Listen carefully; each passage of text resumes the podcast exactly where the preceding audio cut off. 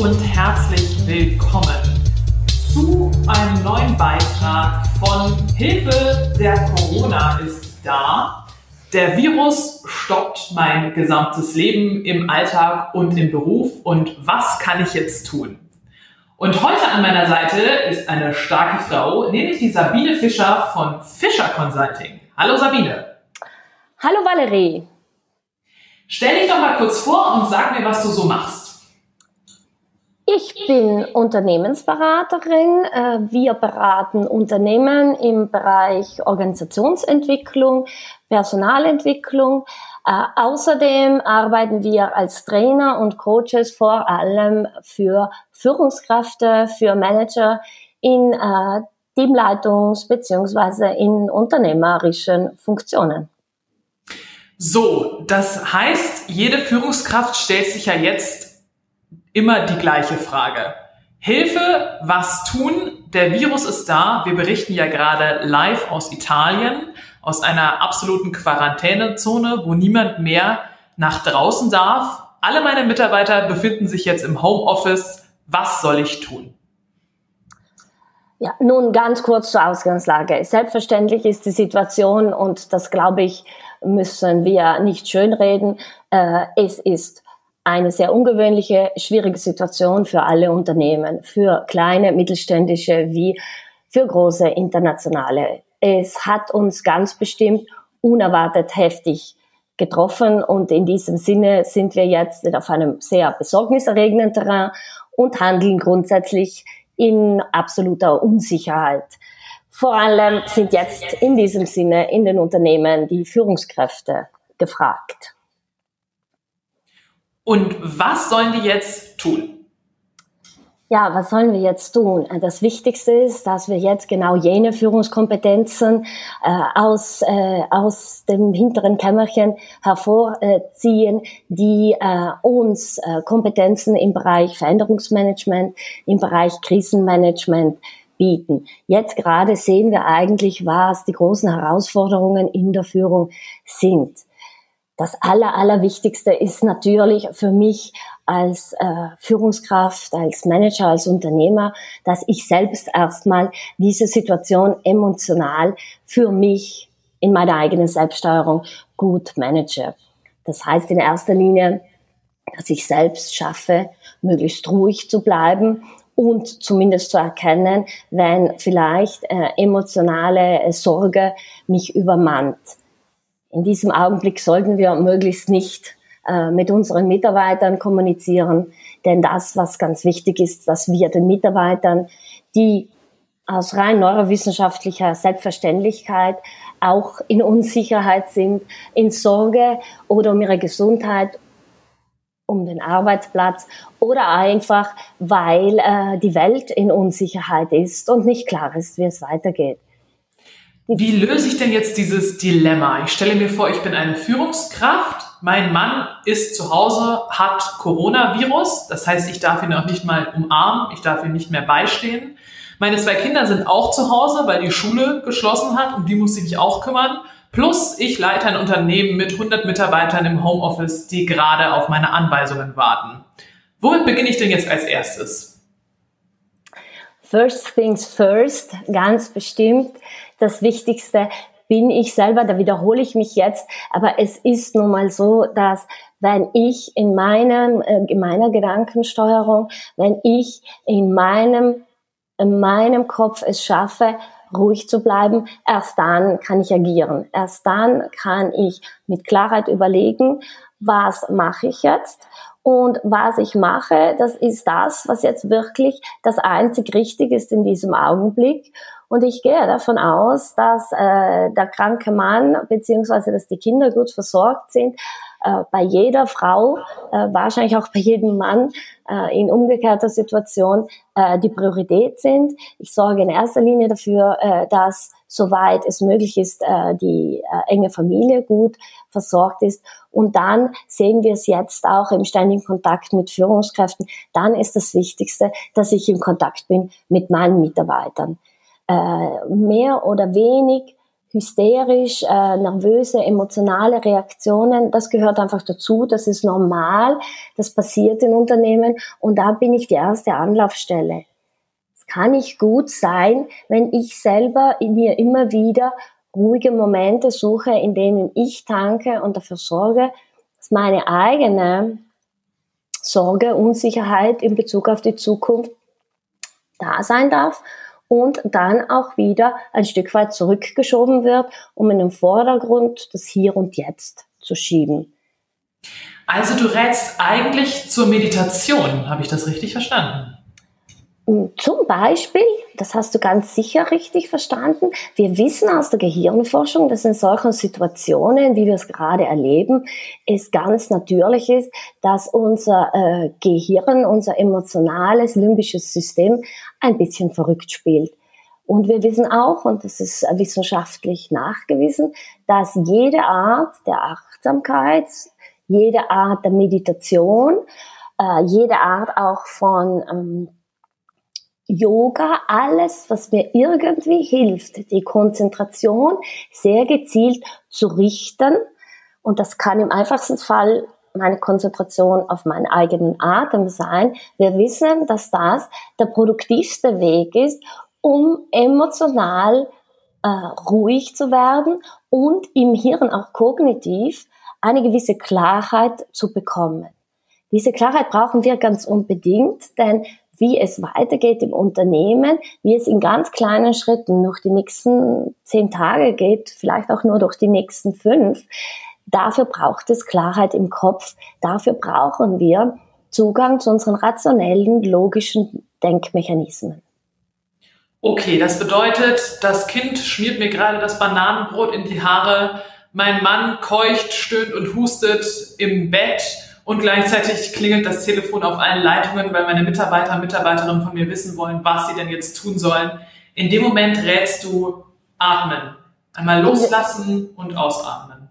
Genau, genau. Das klingt äh, simpel, es klingt total äh, total plakativ und tatsächlich ist es aber die einzige, die einzige Möglichkeit, die wir haben.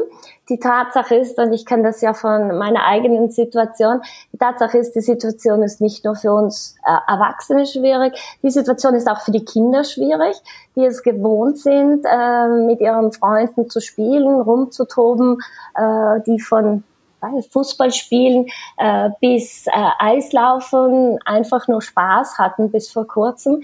Für die Kinder ist es schwierig. Die Situation ist allgemein dann auch eine Ausnahmesituation, die die Kinder wahrnehmen.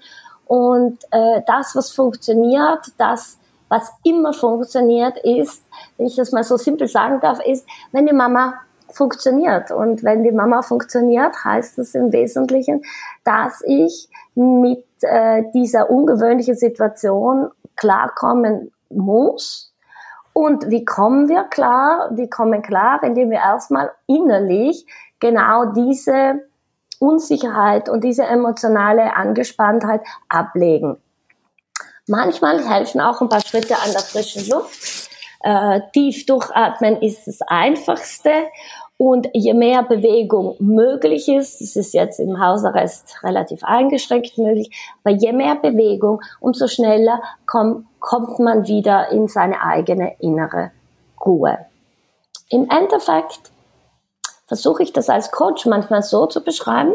Im Endeffekt geht es darum, dass wir unserem Gehirn eine Aufgabe geben und die Aufgabe steuern. Sprich, wir äh, lassen es nicht zu, dass unsere Gedanken sich irgendwie in die Zukunft spinnen und in alle möglichen Horrorszenarien, die vielleicht noch auf uns zukommen, sondern wir biegen unsere Gedanken in eine Richtung, die äh, hilfreich ist. Und hilfreich ist zurzeit, wenn wir ruhig bleiben. Hilfreich ist auch, wenn wir den Kindern diese zwei Minuten Aufmerksamkeit schenken und ihnen zuhören und uns auf ihre Ebene begeben, um dann am Telefon auch vielleicht kurz einen Mitarbeiter zu bitten, ob äh, wir dann das Telefongespräch unterbrechen könnten und in fünf Minuten uns nochmal hören. Das versteht jeder Mitarbeiter. Äh, das ist aber das Einzige, was äh, ich tun kann. Nein, andersrum, ich kann das tun, wenn ich in, in mir ruhe Und wenn ich selber mich unter Druck setze jedoch und nervös werde, dann wird es schwierig. Ich denke gerade darüber nach, dass man ja auch den täglichen Gang zum Supermarkt morgens, wenn das Gemüse und Obst noch nicht ausverkauft ist, nutzen kann, um mit zu meditieren und sich für den Tag vorzubereiten, wie du das gerade sagst, innerlich klar zu sein. Denn einmal rausgehen, das habe ich gestern versucht, da wurde ich von der Polizei angehalten und mir wurde gesagt, dass ich keinen Spaziergang machen darf. Das heißt, ab jetzt brauchen wir auch immer einen Grund, um uns nach draußen zu bewegen. Das macht ja auch sicherlich Sinn, um eine weitere Ansteckung zu vermeiden. Aber vielleicht gibt es ja auch die Möglichkeit, sich dadurch neue Rituale zu schaffen. Der tägliche Gang zum Supermarkt, der tägliche Gang zur Apotheke. Und selbst wenn wir dort keine Desinfektionsmittel sehen, haben wir trotzdem einmal diesen Rhythmus gemacht, dass wir draußen waren an der frischen Luft, dass wir gegangen sind und dass wir uns geerdet haben. Valerie, das ist also eine ganz gute Möglichkeit.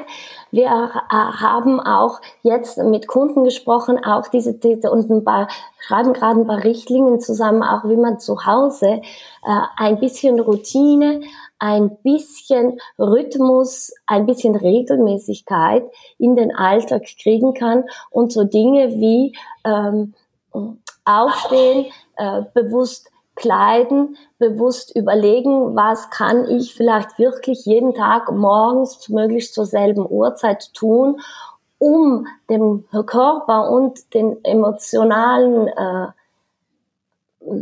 Reaktionen im Hirn ein Signal zu geben, es ist eine Kontinuität da, in dieser ganzen Unsicherheit halten wir einen Rhythmus. Das ist auf alle Fälle wichtig.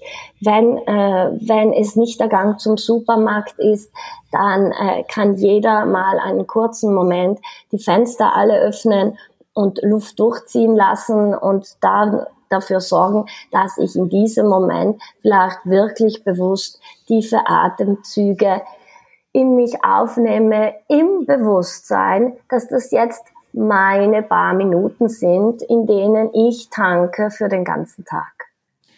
Das finde ich eine sehr gute Möglichkeit, die du gerade genannt hast, denn der Frühling ist da und viele, die uns auch gerade zuhören, haben vielleicht keinen Garten oder dürfen sich auch nicht aus dem Haus bewegen, sei es, ob sie jetzt in Quarantäne sind oder nicht. Und da habe ich auch gemerkt, mir ist es wahnsinnig wichtig geworden, das Fenster zu öffnen und Kontakt haben zu einer Welt, die still ist weil das ist ja quasi der dritte Weltkrieg. Ne? Er ist ganz langsam auf leisen Sohlen gekommen. Er entfremdet uns alle voneinander. Wir dürfen nicht mehr rausgehen, aber wir dürfen noch das Fenster aufmachen. Wir dürfen noch den Vögeln zuhören.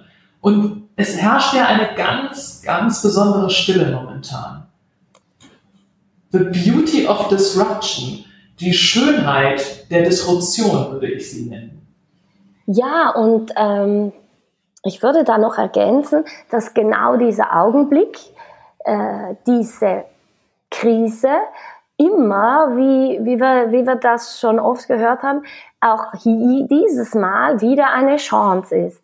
Eine Chance, ein bisschen mehr in sich, sich in sich gekehrt, ähm, den Tag zu erleben, ein bisschen weniger auf den Lärm der Außenwelt zu hören. Äh, ein bisschen mehr zu spüren, was denn gerade wirklich ansteht. Und in diesem Sinne glaube ich, dass in dieser Krise, äh, die ich überhaupt nicht verschönern möchte, äh, tatsächlich auch für uns alle eine Riesenchance besteht, die wir vielleicht nicht alle gerade so sehen. Aber äh, ich gehe davon aus, dass wir in ein, zwei Jahren ganz bestimmt auch das Positive an dieser Corona-Krise sehen. Sabine, ich danke dir, vielen Dank für diese Hoffnung, die du uns gerade gegeben hast.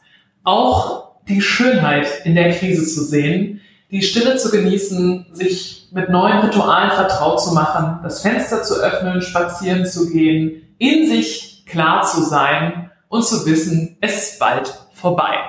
Vielen Dank, dass du bei uns warst heute. Gerne, Valerie. Äh, danke dir für die Einladung.